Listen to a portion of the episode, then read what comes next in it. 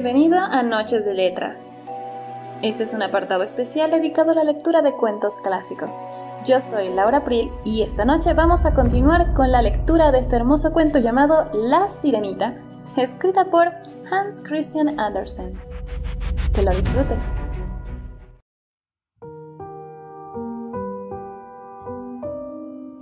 Le dieron vestidos preciosos de seda y muselina. Era la más hermosa del palacio, pero era muda. No podía hablar ni cantar. Bellas esclavas vestidas de seda y oro se adelantaron a cantar ante el hijo del rey y sus augustos padres. Una de ellas cantó mejor que todas las demás y fue recompensada con el aplauso y una sonrisa del príncipe. Se entristeció entonces la sirena, pues sabía que ella habría cantado más melodiosamente aún. ¡Oh! pensó. Si él supiera que por estar a su lado sacrifiqué mi voz para toda la eternidad. A continuación, las esclavas bailaron primorosas danzas al son de una música incomparable, y entonces la sirena, alzando los hermosos y blanquísimos brazos e incorporándose sobre la punta de los pies, se puso a bailar con un arte y una belleza jamás vistos.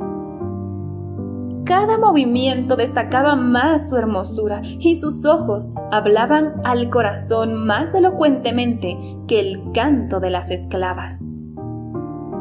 Todos quedaron maravillados, especialmente el príncipe, que la llamó su pequeña expósita.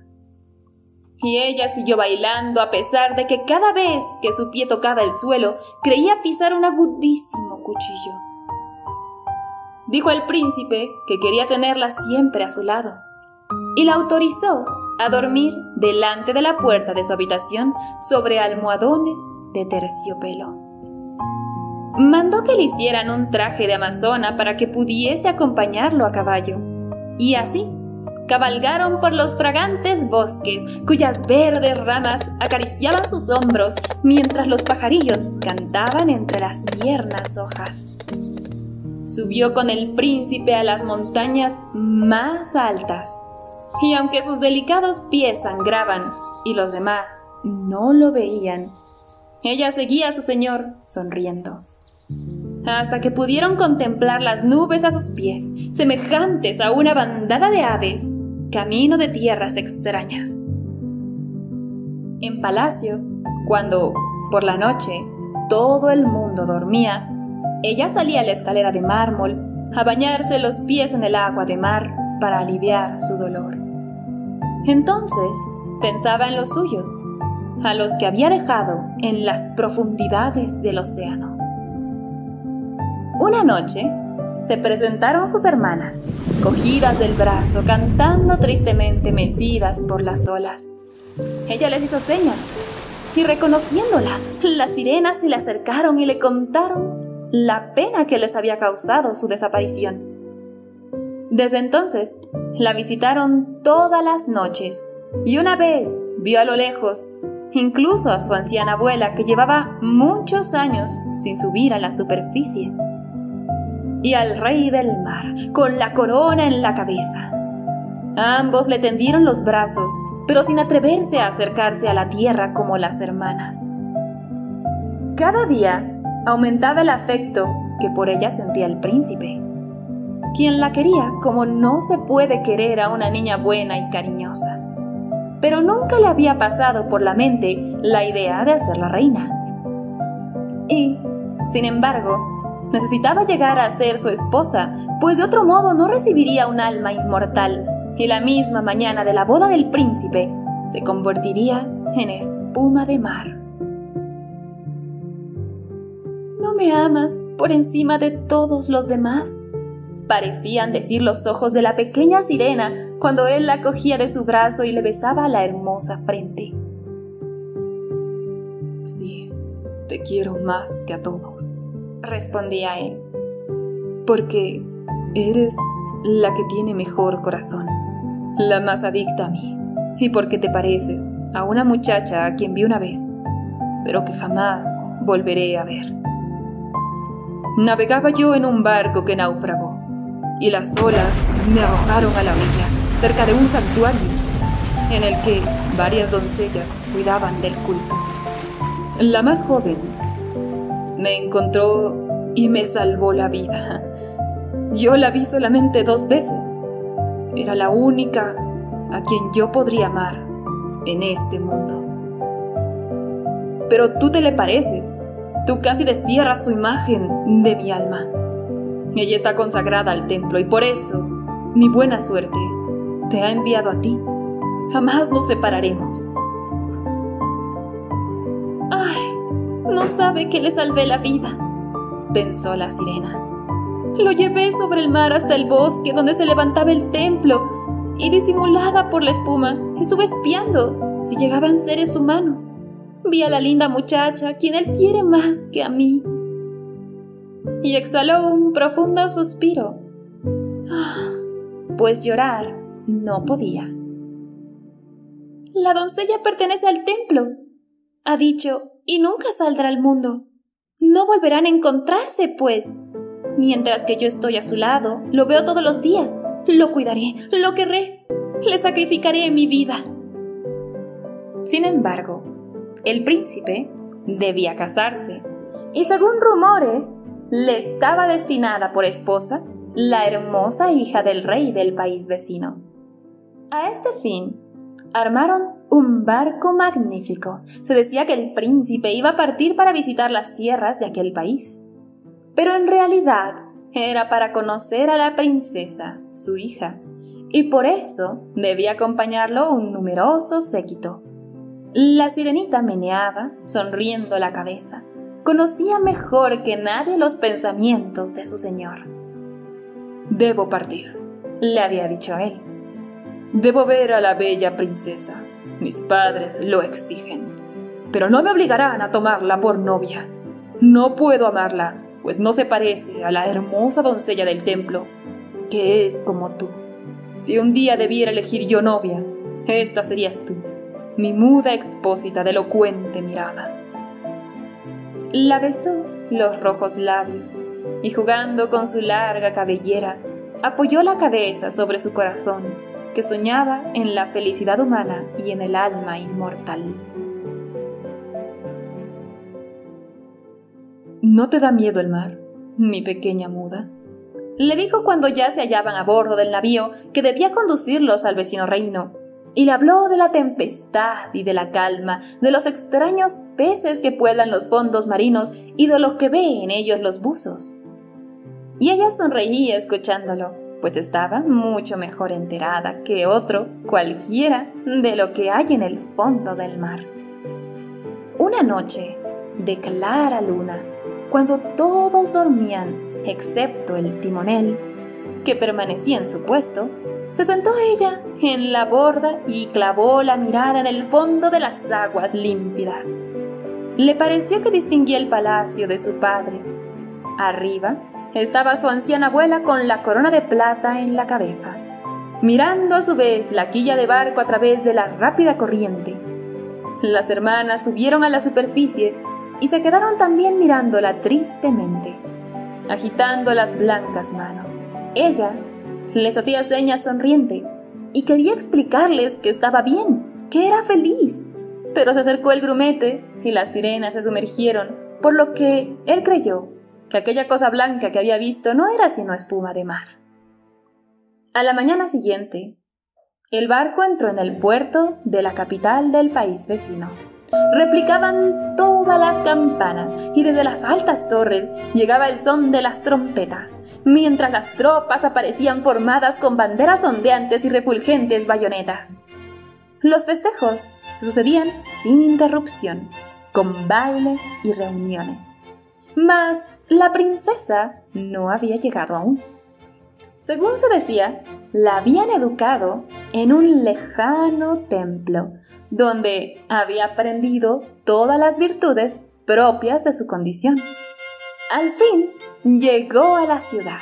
La sirenita estaba impaciente por ver su hermosura y hubo de confesarse que nunca había visto un ser tan perfecto.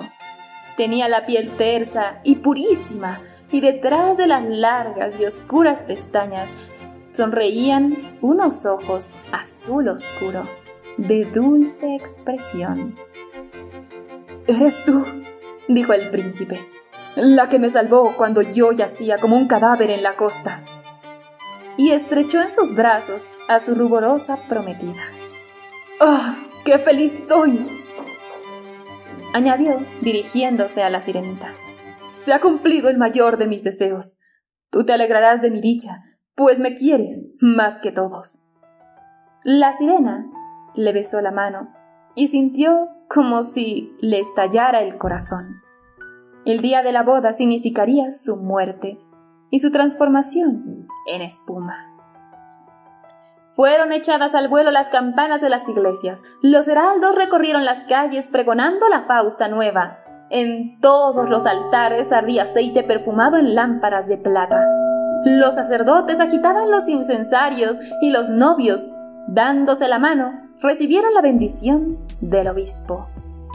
La sirenita, vestida de seda y oro, sostenía la cola de la desposada, pero sus oídos no percibían la música solemne ni sus ojos seguían el santo rito. Pensaba solamente en su próxima muerte y en todo lo que había perdido en este mundo. Aquella misma tarde, los novios se trasladaron a bordo entre el tronar de los cañones y el ondear de las banderas. En el centro del buque habían erguido una soberbia tienda de oro y púrpura provista de bellísimos almohadones. En ella dormiría la feliz pareja durante la noche fresca y tranquila. El viento hinchó las velas y la nave se deslizó rauda y suave por el mar inmenso. Al oscurecer, encendieron lámparas y los marineros bailaron alegres danzas en cubierta. La sirenita recordó su primera salida del mar en la que había presenciado aquella misma magnificencia y alegría, y entrando en la danza, voló como vuela una golondrina perseguida, y todos los circunstantes expresaron su admiración. Nunca había bailado tan exquisitamente. Parecía como si acerados cuchillos le atravesaran los delicados pies, pero ella no los sentía. Más acervo era el dolor que le hendía el corazón. Sabía que era la última noche que veía a aquel por quien había abandonado familia y patria, sacrificando su hermosa voz y sufrido día tras día tormentos sin fin, sin que él tuviera la más leve sospecha de su sacrificio. Era la última noche. Respiraba el mismo aire que él y veía el mar profundo y el cielo cuajado de estrellas. La esperaba una noche eterna sin pensamientos ni sueños, pues no tenía alma, ni la tendría jamás. Todo fue regocijo y contento a bordo hasta mucho después de medianoche. Y ella rió y bailó con el corazón lleno de pensamientos de muerte. El príncipe besó a su hermosa novia, y ella acarició el negro cabello de su marido, y cogidos del brazo, se retiraron los dos a descansar en la preciosa tienda. Se hizo la calma y el silencio en el barco. Solo el timonel seguía en su puesto.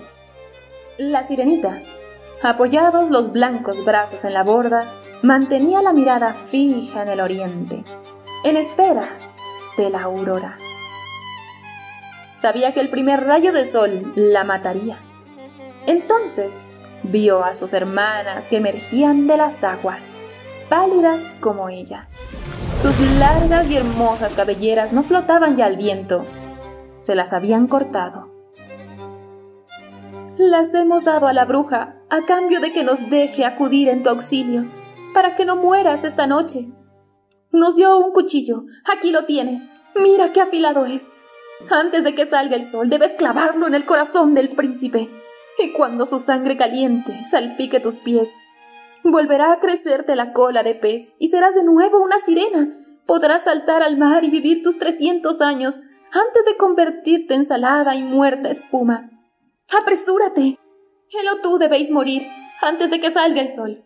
Nuestra anciana abuela está tan triste que se le ha caído la blanca cabellera. Del mismo modo que nosotras hemos perdido la nuestra bajo las tijeras de la bruja. Mata al príncipe y vuelve con nosotras. Date prisa. ¿No ves aquellas fajas rojas en el cielo? Dentro de breves minutos aparecerá el sol y morirás. Y con un hondo suspiro se hundieron en las olas. La sirenita descorrió el tapiz púrpura que cerraba la tienda y vio a la bella desposada dormida con la cabeza reclinada sobre el pecho del príncipe. Se inclinó, besó la hermosa frente de su amado, miró al cielo donde lucía cada vez más intensamente la aurora. Miró luego el afilado cuchillo y volvió a fijar los ojos en su príncipe, que en sueños pronunciaba el nombre de su esposa. Solo ella ocupaba su pensamiento. La sirena levantó el cuchillo con mano temblorosa y lo arrojó a las olas con un gesto violento. En el punto donde fue a caer, pareció como si gotas de sangre brotaran del agua. Nuevamente miró a su amado con desmayados ojos y arrojándose al mar, sintió como su cuerpo se disolvía en espuma. Asomó el sol en el horizonte. Sus rayos se proyectaron suaves y tibios sobre aquella espuma fría. Y la sirenita se sintió libre de la muerte. Veía el sol reluciente y por encima de ella flotaban centenares de transparentes seres bellísimos. A su través podía divisar las blancas velas del barco y las rojas nubes que surcaban el firmamento. El lenguaje de aquellos seres era melodioso y tan espiritual que ningún oído humano podía oírlo, ni ningún humano ojo ver a quienes lo hablaban. Sin moverse, se sostenía en el aire, gracias a su ligereza. La pequeña sirena vio que como ellos tenía un cuerpo que se elevaba gradualmente del seno de la espuma. ¿A dónde voy? preguntó, y su voz resonó como la de aquellas criaturas, tan melodiosa que ninguna música terrena habría podido reproducirla. A reunirte con las hijas del aire, respondieron las otras. La sirena no tiene un alma inmortal, ni puede adquirirla si no es por mediación del amor de un hombre. Su eterno destino depende de un poder ajeno. Tampoco tienen alma inmortal las hijas del aire, pero pueden ganarse una con sus buenas obras. Nosotras volamos hacia las tierras cálidas, donde el aire bochornoso y pestífero mata a los seres humanos. Nosotras les procuramos frescor. Esparcimos el aroma de las flores y enviamos alivio y curación. Cuando hemos laborado por espacio de 300 años, esforzándonos por hacer todo el bien posible, nos es concedida un arma inmortal y entramos a participar de la felicidad eterna que ha sido concedida a los humanos. Tú, pobrecilla sirena, te has esforzado con todo tu corazón, como nosotras, has sufrido y sufrido con paciencia, y te has elevado al mundo de los espíritus del aire. Ahora puedes procurarte un alma inmortal, a fuerza de buenas obras, durante 300 años. La sirenita levantó hacia el sol sus brazos transfigurados y por primera vez sintió que las lágrimas asomaban a sus ojos. A bordo del buque reinaba nuevamente el bullicio y la vida. La sirena vio al príncipe y a su bella esposa que la buscaban. Escudriñando con melancolía, mirada la burbujeante espuma, como si supieran que se había arrojado a las olas invisible, besó a la novia en la frente y enviando una sonrisa al príncipe, se elevó con los demás espíritus del aire a las regiones etéreas, donde las rosadas nubes que surcaban el cielo. Dentro de 300 años nos remontaremos de este modo al reino de Dios. Podremos llegar a él antes, susurró una de sus compañeras. Entraremos volando invisibles en las moradas de los humanos, donde hay niños, y por cada día que encontramos a uno bueno, que sea la alegría de sus padres y merecedor de su cariño, Dios abrevia nuestro periodo de prueba. El niño ignora cuando entramos a su cuarto, y si nos causa gozo, nos hace sonreír. Nos es descontado un año de los 300. Pero si damos con un chiquillo malo y travieso, tenemos que verter lágrimas de tristeza. Y por cada lágrima se nos aumenta un día el tiempo de prueba. El fin. Espero que hayas disfrutado tanto como yo de esta hermosa historia. No olvides seguirme en YouTube, Facebook e Instagram y puedes pasarte también a leer algunas de mis historias en Wattpad. Que tengas una hermosa noche.